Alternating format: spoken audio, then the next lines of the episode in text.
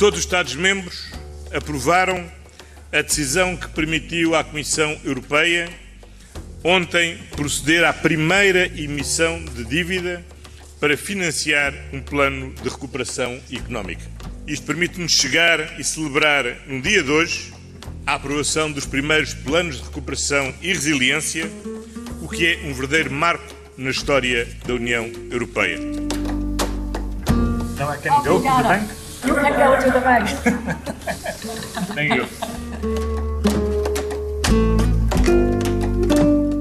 Foi assim uma espécie de porreiro pá, mas que não saiu assim tão bem. António Costa formou um governo a pensar na presidência portuguesa da União Europeia, planeou a legislatura para um antes e depois deste marco que costuma distrair os primeiros ministros da governação interna, mas veio a pandemia e os planos foram outros. Finalmente, houve bazuca, lei do clima, uma cimeira social, há um certificado digital Covid-19. Vamos analisar o que ficará desta presidência portuguesa, para além do cheque com os zeros da bazuca. Mas depois também o visto. ein ganz einheitliches Verhalten der Mitgliedstaaten bezüglich der Reisebestimmungen zu haben. Das schlägt zurück. Wir haben jetzt eine Situation in Portugal, die hätte man vielleicht ähm, vermeiden können. Traduzindo, parece que Angela Merkel também tem televisão e viu como Portugal permitiu que os adeptos ingleses furassem a chamada bolha. Apontou o dedo à gestão portuguesa da pandemia e lamentou que não houvesse acordo quanto às restrições de viagens entre os Estados-membros. Não é censura, porque seguramente a Alemanha não se pronuncia sobre a gestão das políticas das fronteiras de cada um dos países. A verdade é que a Alemanha pôs Portugal na lista de risco, o que matou o que restava do turismo no Algarve. Nem ingleses, nem alemães. A variante Delta está a pôr Portugal outra vez no mapa vermelho. Esta é a Comissão Política. Estamos a gravar ao início da tarde de terça-feira, 29 de junho, e vamos conversar sobre a presidência portuguesa da União Europeia, que está a chegar ao fim, e sobre o novo estado Delta da pandemia. Para discutir estes temas, chamei a Susana Fresh, a correspondente da SIC do Expresso em Bruxelas e que acompanhou a presidência portuguesa ao detalhe. Olá, Susana, imagino que sejas uma portuguesa cabisbaixa entre os belgas futuros. Muito pouco. Cabisbaixa nunca. E Olá também, a todos. e também a Raquel Albuquerque, a jornalista do Expresso que funciona na redação como se fosse uma verdadeira matriz de risco, o nosso oráculo sobre a pandemia. Olá, Raquel. Olá, olá, Vitor. E o David Inês, camarada comissário desta dose semanal de inoculação para Political Junkies. Olá, David. Olá, Vitor. Nem cabisbaixo, nem belga. eh, já, eh, tentei nem não ser delta também. Eu sou o Vitor Matos. Vou começar por ti, Susana, eh, com esta pergunta muito aberta. Tu que acompanhaste tudo, diz-nos que balanço fazes desta presidência portuguesa? Mais vitórias? Mais derrotas? Bem, eh, não quero ser eu a fazer demasiados elogios à presidência portuguesa. Eh, Portanto, reconheço que há de facto algumas vitórias. Nós fomos vendo ao longo do semestre alguns dos objetivos a serem conseguidos. Um, por exemplo, o certificado digital Covid, ainda que eu tenho muitas dúvidas de que isto seja uma vitória total, porque agora estamos a sofrer, Portugal é o primeiro a sofrer na pele, como o certificado digital na verdade pode servir para quase nada, porque neste momento os portugueses nem sequer podem uh, ir para a Alemanha, nem mesmo que tenham o tal certificado, portanto é uma vitória, mas é sim uma vitória um pouco estranha. Uh, mas há, há, outras coisas, obviamente, que foram importantes. A lei do clima, eu acho que foi muito importante ter fechado essa lei. Uh, penso que também foi interessante esta cimeira social, ainda que, por exemplo, não tenha sido Mas ter resultados. Sobre o, sobre o salário mínimo um, justo ou mais adequado. Mas, Susana, diz-me uma coisa: a cimeira social diz... tem resultados práticos ou é só uma coisa que ficou no papel? Só, só, de, só, só, daqui a uns anos é que se calhar vamos perceber quais é que são os resultados práticos. Para já uh, fica a vitória de ter uh, de António Costa ter levado quase todos os líderes, menos a senhora Merkel, que não lhe fez a vontade, e também os primeiros ministros da Holanda e de Malta. Uh, eu acho que foi importante ter, ter feito esta cimeira no Porto. Agora, há, há um, já falámos várias vezes sobre isto, isto é uma declaração, declaração de intenções que é importante, obviamente, uh, mas que faltam agora os resultados práticos. E como eu te dizia, uh, por exemplo, naquilo que é a diretiva, que é uma coisa que está a ser negociada sobre os salários mínimos adequados, uh, não houve qualquer avanço, por exemplo. Uhum. Só para se perceber. Olha, e esta polémica final por causa da Hungria, não é uma coisa que acaba por deixar a, a presidência portuguesa um bocado manchada? E, e a presidência portuguesa, o governo português?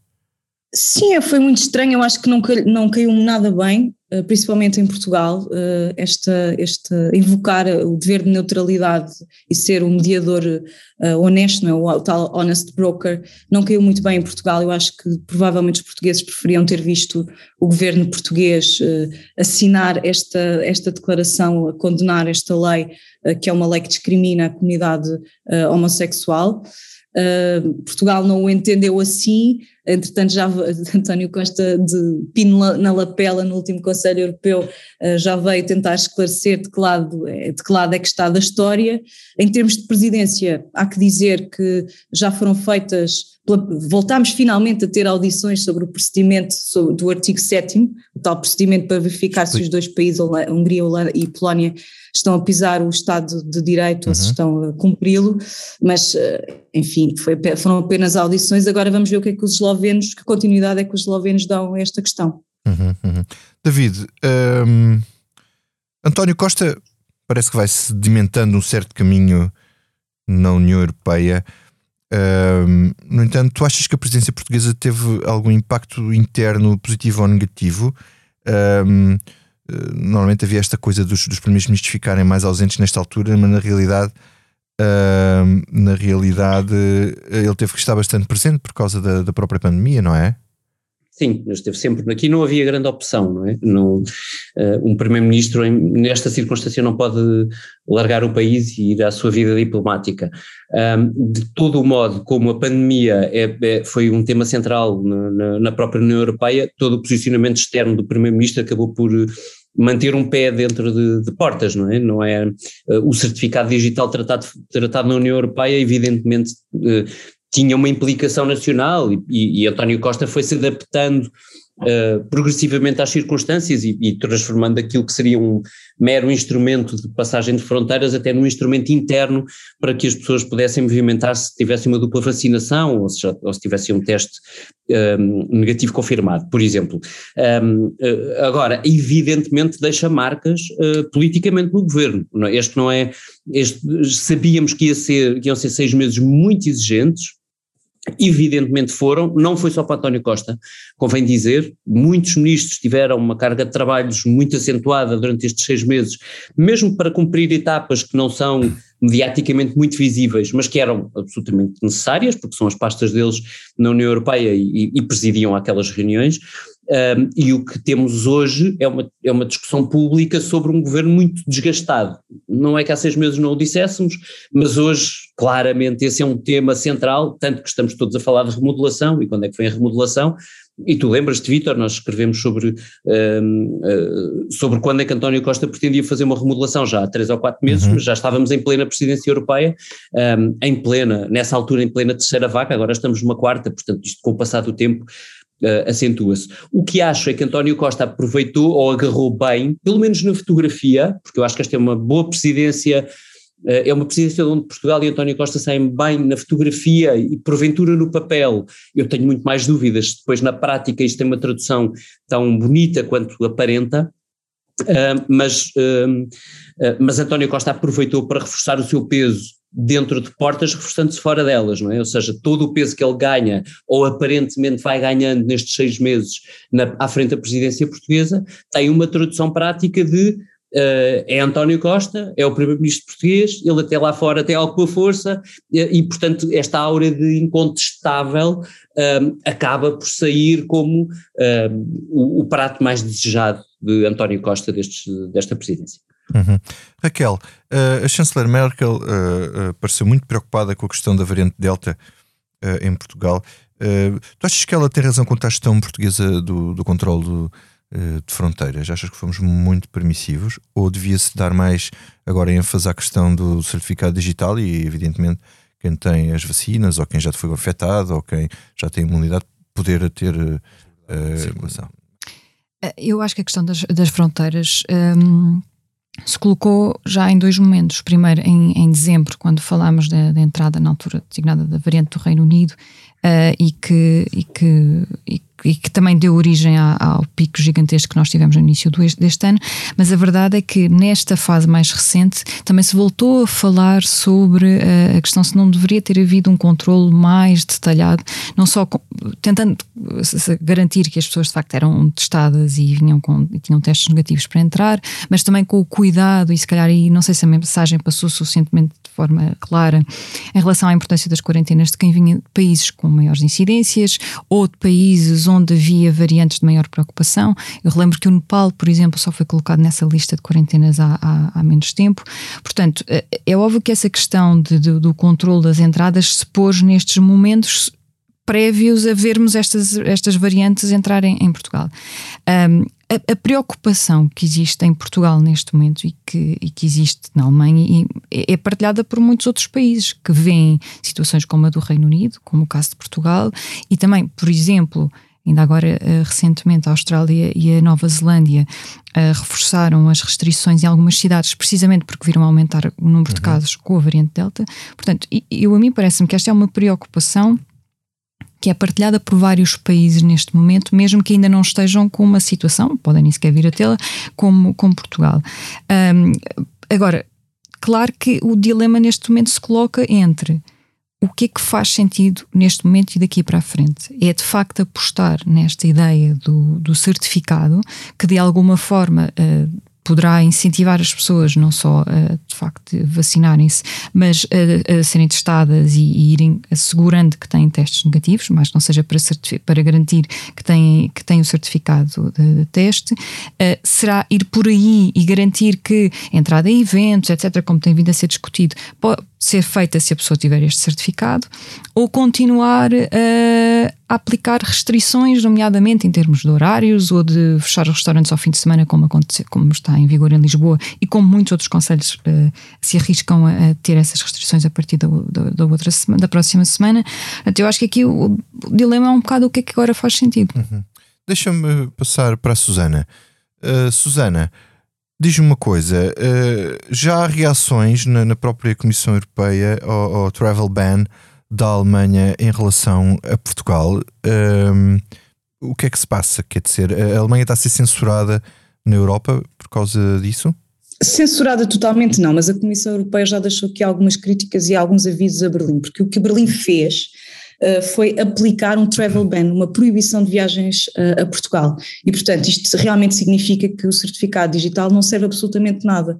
Aliás, nem sequer é possível uh, entrar com o certificado e depois fazer quarentena se a pessoa for, por exemplo, portuguesa e quiser ir lá passar uns tempos. Isso não é possível. Portanto, só podem, só pode entrar na Alemanha quem for alemão, quem for residente, e essas pessoas, obviamente, terão que fazer quarentena. E, portanto, logo aqui a, a Alemanha, a puxar do travão de mão, que é verdade, já estava previsto, quer no certificado digital, quer nas recomendações, mas a ir se calhar demasiado longe, porque o que a Comissão diz é que era preferível, por exemplo, ter imposto de quarentenas, deixar na mesma as pessoas entrarem, seja com o certificado ou o que quer que seja, na verdade o certificado não é um passaporte, precisas sempre ter o teu cartão eh, de cidadão, não é? Uh, e portanto deixavam as pessoas entrar e as pessoas faziam, fariam quarentenas. Isso não acontece, é, é isso que a Comissão está a criticar e não é de agora, porque sempre que houve um travel ban ao longo deste, deste tempo todo da pandemia, a Comissão criticou.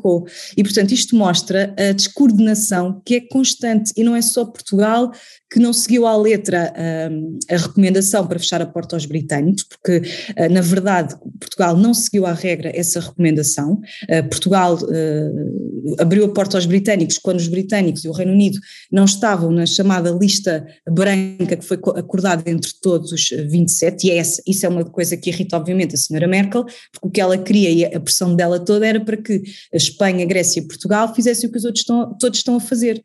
E, não, e Portugal não fez, portanto não cumpriu a recomendação à regra. Agora, a senhora Merkel também não está a cumprir a recomendação à regra com este travel ban. Mas diz uma coisa, mas o certificado digital para um cidadão comum não serve para nada. Quer dizer, eu, eu sou lá certificado digital e penso, então, ok, tenho o certificado, estou vacinado, sou testado, posso viajar, tenho liberdade de movimentos. Não é assim? Olha, o meu certificado ainda não serve para nada, eu já tenho o certificado que me passaram os belgas, mas como só tenho uma dose, agora vou para a Eslovénia, vou ter que fazer na mesma um teste rápido para entrar. Uh, ainda estou para saber como é que, na hora de voltar à Bélgica, se o, certificado, é se o certificado valerá alguma coisa. Ou se vais ter que ficar 14 uh, dias fechado em casa.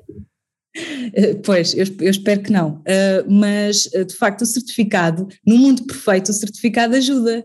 Uh, portanto, se tiveres o tal, uh, se tiveres, na verdade é se tiveres a vacinação completa, vamos ser honestos sobre isto. Ok, depois a Comissão e os Estados-membros inventaram esta ideia de, ok, quem não tem a vacinação completa pode ter um certificado uh, em como fez um teste negativo, mas para que é que eu quero um certificado se eu tenho o teste negativo? Claro, exatamente. Ou, Deixa ou, ou então o certificado da, recuperação também tem interesse, mas é preciso que os países permitam que as pessoas andem de um lado para o outro com isto. Claro. E eu vou sempre a dizer: isto não é um passaporte, não é um livre trânsito, mas, e a prova disso está agora mas, com a Alemanha. Mas foi assim que foi vendido. David, isto foi mal vendido, as pessoas hum, percebem, hum, acham que o certificado digital serve para uma coisa que afinal não serve, os governos, aliás, a presidência portuguesa uh, gritou uh, vitória com isto, afinal, uh, nada. Hum, não, não estaria tão seguro disso. A Susana uh, terá mais informação do que eu, portanto, Susana uh, vai por cima e corrige onde eu estiver errado. Mas a verdade é que o, certificado foi um instrumento criado, enfim, é, é, uma coisa completamente inovadora, não é? Ninguém, toda a gente na Europa tinha enormes desconfianças, até nós internamente, constitucionais sobre isso, vi deputados do PS a levantar grandes objeções no início do processo, mas entretanto há há um, houve uma espécie de sentimento de urgência, tipo alguma coisa tinha que ser feita porque nestes meses até haver alguma eh, imunidade de grupo, e hoje entendemos que essa imunidade de grupo só se atinge bem para lá dos 70% de população adulta vacinada, um, nós temos, nós tínhamos que poder viver, eh, e, e, poder viver para países como Portugal, Espanha, Grécia, que como bem diz a Susana, resistiram, resistem muito ou impuseram muito uh, um instrumento deste tipo, um, e, e, alarga, e, abriram bastante as fronteiras assim que puderam. Isto continua a acontecer com Espanha neste momento, e Portugal foi, quando recebeu os ingleses, e não estou a falar de Champions, estou a falar de abrir corredores para turistas ingleses virem. Uh, uh, Portugal, Espanha uh, precisavam muito de, de, fazer a economia viver e, portanto, estes instrumentos têm muito a ver com isso.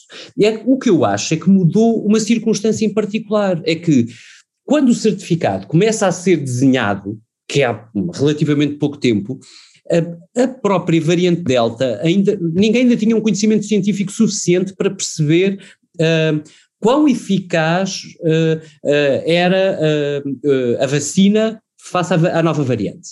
E nós hoje sabemos já de certeza absoluta que uma primeira dose de vacina não, não é suficiente para travar esta, esta variante. Uhum. Portanto, o tempo e as circunstâncias mudaram relativamente a isto e, portanto, aquilo que foi desenhado para, bem, se calhar o certificado pode ser emitido numa primeira dose de vacina, hoje já não conta para nada, porque a variante Delta espalhou-se hum. muito rapidamente, não é só para Portugal, é para todo lado então, e toda a gente tem medo disso, isto é discutido no mundo todo. Então, Pelo que eu acho que o certificado não deixa de ser uma, uma, uma, um instrumento importante para permitir que os povos europeus possam de alguma forma circular, mas é evidente que teve que se apertar o critério okay. e, e, e, apertar o critério então, agora prejudicou Portugal. Então vamos é ver aqui, vamos ver aqui com o Raquel uh, quão preocupados devemos estar com a variante Delta? Qual é a gravidade que esta variante tem em, em relação a todas as outras? Isto muda-nos completamente o quadro ou até que ponto é que nos muda o quadro? Sim, o que se sabe uh, neste momento com certeza é que de facto é mais transmissível do que, do que outras variantes uh, e, e, isso nós já tínhamos tido uma experiência semelhante nos confrontarmos com uma variante que era mais transmissível quando, uh, quando falámos da, da, variante anterior, portanto a variante do, do, conhecida como a variante do Reino Unido. Portanto, o que se sabe é que é mais transmissível. Um, a questão agora, neste momento, se olharmos para a situação atual, é Obviamente, em termos de ordem de grandeza daquilo que nós temos agora, seja em número de casos, seja em número de internamentos, seja até em, na mortalidade, é óbvio que é um retrato muitíssimo distante daquilo que nós registámos no início do ano.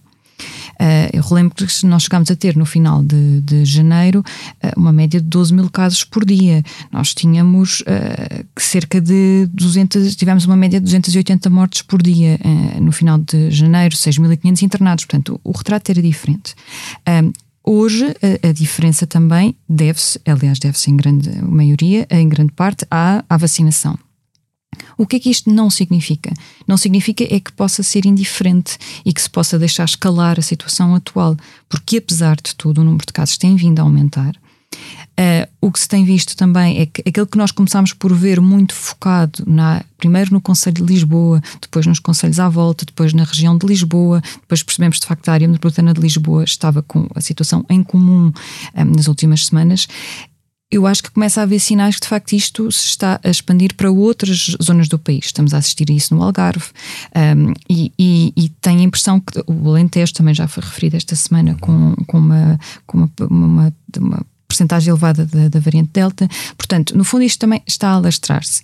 E ainda que, sublinhando, não tenhamos o mesmo tipo de realidade, nem de gravidade, até mesmo em termos de mortalidade, por uhum. exemplo, que nós tivemos em tempos, porque os grupos de maior risco estão mais protegidos com a vacina sim. e com a vacinação completa, é óbvio que a situação não se pode deixar escalar, porque sabemos que, apesar de tudo, ainda há uma percentagem elevada da população que não tem a vacinação completa ou que ainda só tem mas, mas diz uma ou coisa. que não, não está vacinada, como os jovens ainda. É? Cerca de Lisboa faz sentido, este tipo cerca de Lisboa, enfim, é uma forma de expressão.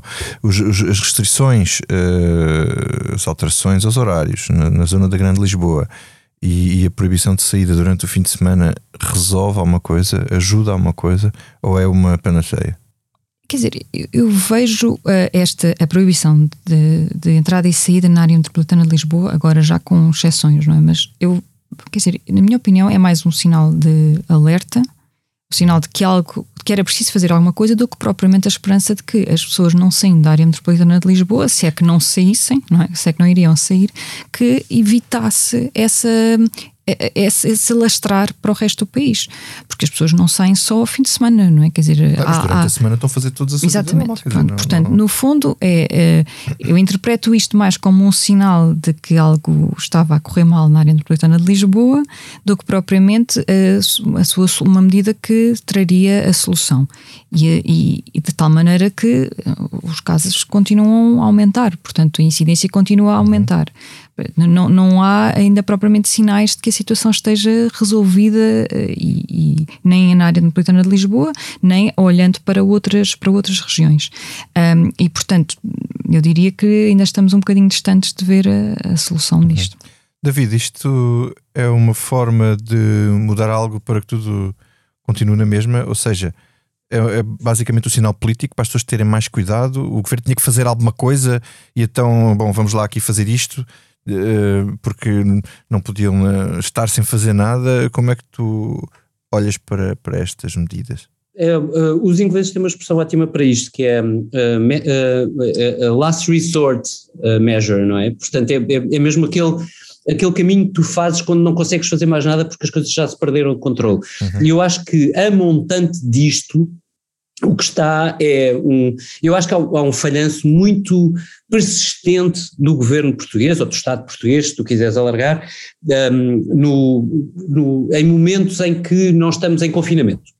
E, e esse, uh, ou, ou, que nós estamos em alerta total, que é o da testagem, da, da, da testagem e da, e da verificação do, do, das linhas de contágio.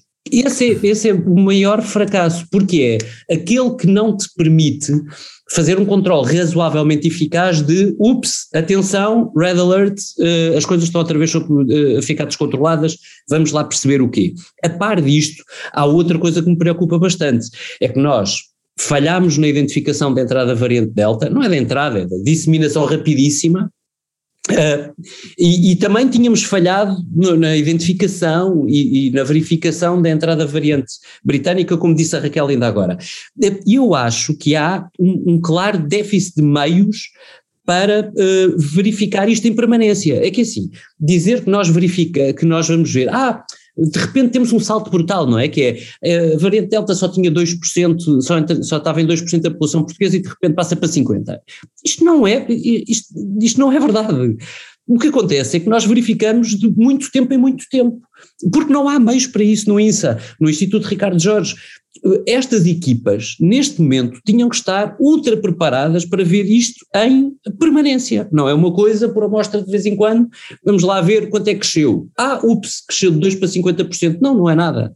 É, estas variantes são espalham-se muito rapidamente e aos países estão preparados para isto ou não. E depois, quando tudo falha, quando tudo isto falha, evidentemente o que resta é, epá, vamos lá avisar. Uh, e então, Red Alert, e vamos fazer aqui uma medida que simbolize esse aviso. Uh, ao caso foi esta, uh, enfim, tem sempre algum efeito, é sempre melhor do que nada, mas, mas a verdade é que depois custa porque já é, já é tarde e vai demorar, e demora tempo a voltar atrás, uhum. e, eu acabo com isto. O problema é a consequência que isto tem pelo verão dentro, porque uhum. agora vai ser o mês de julho todo nisto e provavelmente entra por agosto dentro, e com sorte devemos chegar ao fim de agosto com as coisas mais controladas, mas aí já se perdeu muita vida, muita atividade económica, muito tudo, nós sabemos isso tudo. Muito bem, e agora vamos ao que não nos sai da cabeça. Posso só dizer uma coisa? Sim. Uh, muito rápida. É porque eu acho que nós falamos ainda sobre a presidência portuguesa e deixa-me mesmo dizer isto. Uh, nós normalmente só falamos do governo, do que fez o primeiro-ministro, do que fizeram os ministros e muitas vezes esquecemos uh, do que fez a, a, representação portuguesa aqui em Bruxelas. E eu acho que tiveram, eu, eu acho que vi pessoas, vejo pessoas com muito mérito e que se houve dossiês, e foram vários que foram fechados durante esta presidência, foi também graças aos técnicos que nós não sabemos, obviamente o público não sabe uh, quem são, mas que foram essenciais porque conhecem de facto estas várias questões em detalhe e foi, foi possível fechar muitas coisas a, a, graças a estas pessoas e não necessariamente só graças ao governo ou graças a António Costa. Muito bem, Susana, obrigado por essa nota. Podes começar tu então pelo que não te sai da cabeça? Depois não me sai da cabeça a, a derrota de Portugal frente à Bélgica, foi muito doloroso para mim ter que fazer reportagem e ver a felicidade alheia. Ainda assim, devo dizer que a partir de agora e até ao final uh, estou a torcer pelos, pela Bélgica, porque de certa forma eu moro cá e gosto muito deste país e espero que eles vençam até à final. Ao menos perdemos com os campeões, não é?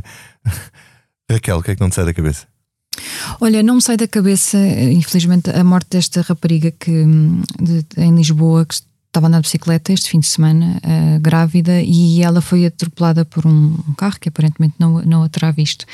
Uh, além de, pronto, de ser uma morte que obviamente choca e é lamentável, eu acho que também é um bocadinho um alerta para as várias realidades nas cidades que estão a mudar, nomeadamente, por exemplo, a, a mobilidade e ser um, um, sinal positivo, obviamente, que mais pessoas andem de bicicleta, que estejam a mudar também os seus hábitos de, de deslocação, mas que também parece ser um alerta que estas são realidades que precisam de atenção em paralelo à pandemia, que é uh, começar a apostar um bocadinho mais em ver em termos de segurança, fiscalização e de como é que as coisas estão a uhum. correr nas cidades, porque há muita coisa a mudar também resultado da pandemia. Okay. David. Muito rapidamente, eu fui. Uh, apanhado de surpresa por uma, uh, por uma série de podcasts que foste tu que me recomendaste, Vitor Matos, o Day X do New York Times. Uh, e eu, eu, agora vou passar a palavra. Eu tenho muito que recomendar a toda a gente que, que ouça a sequência de cinco episódios do TX. É sobre o, o crescimento brutal uh, de, da extrema-direita na, na, na, Alemanha, mais precisamente na, a infiltração da extrema-direita e das ideias neonazis nas instituições alemãs, e eu recomendo aquilo porque é, uh, não só é um podcast incrivelmente bem feito pelo New York Times, ele está incluído no The Daily, uh, que muitos conhecerão, uh, mas também depois de ter visto a manifestação do Movimento Zero em Lisboa na semana passada. Se juntarmos os dois elementos, uh, toda a investigação que aquela reportagem nos mostra, tudo aquilo, todo, todo o perigo que aquilo representa para a democracia alemã, e olharmos para aquilo que lentamente se vai começando a perceber que pode estar a acontecer em Portugal, há muita razão para nos preocuparmos, mas lá está, para isso é preciso estarmos informados. Ok, muito bem. Olhem, a mim não me sai da cabeça os problemas com a liberdade de imprensa uh, nos países da, da União Europeia. Um, um, artigo do Expresso esta semana fala da asfixia que o governo da Eslovénia está a fazer à, à sua agência noticiosa, mas os casos graves são muito mais antigos e, e na, na Hungria temos muitos casos até de falência de, de, de mídia uh, uh, que não são amigos do governo ou que não vendem os os, os, os mídia aos amigos do governo.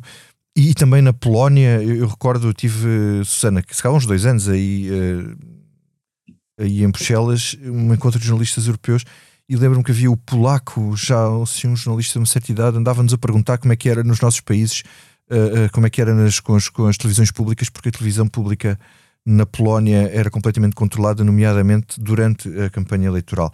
Portanto, eu acho que os, os déficits da democracia e os ataques à liberdade de imprensa deviam ser tão graves quanto os déficits orçamentais um, como é que a Europa deve lidar com as democracias iliberais.